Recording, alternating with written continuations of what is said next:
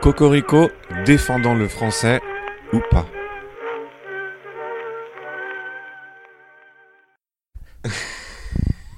Bonjour, aujourd'hui je suis avec Julien, numéro 2. numéro 2.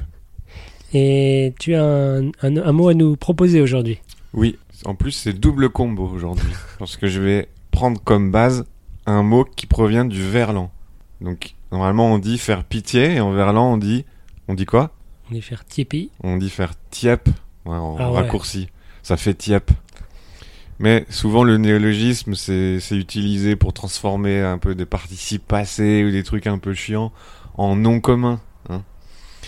Donc, euh, moi, ce que je te propose, c'est la tiepitude.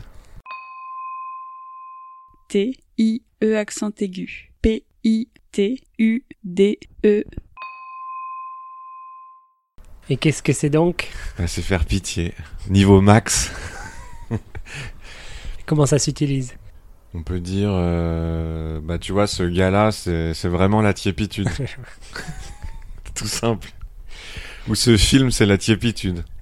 On gagne un temps fou en fait grâce à ce mot-là, c'est C'est- bien. hein. Alors, ce que je comprends pas, c'est que peut-être il y a plus de lettres que dire faire pitié.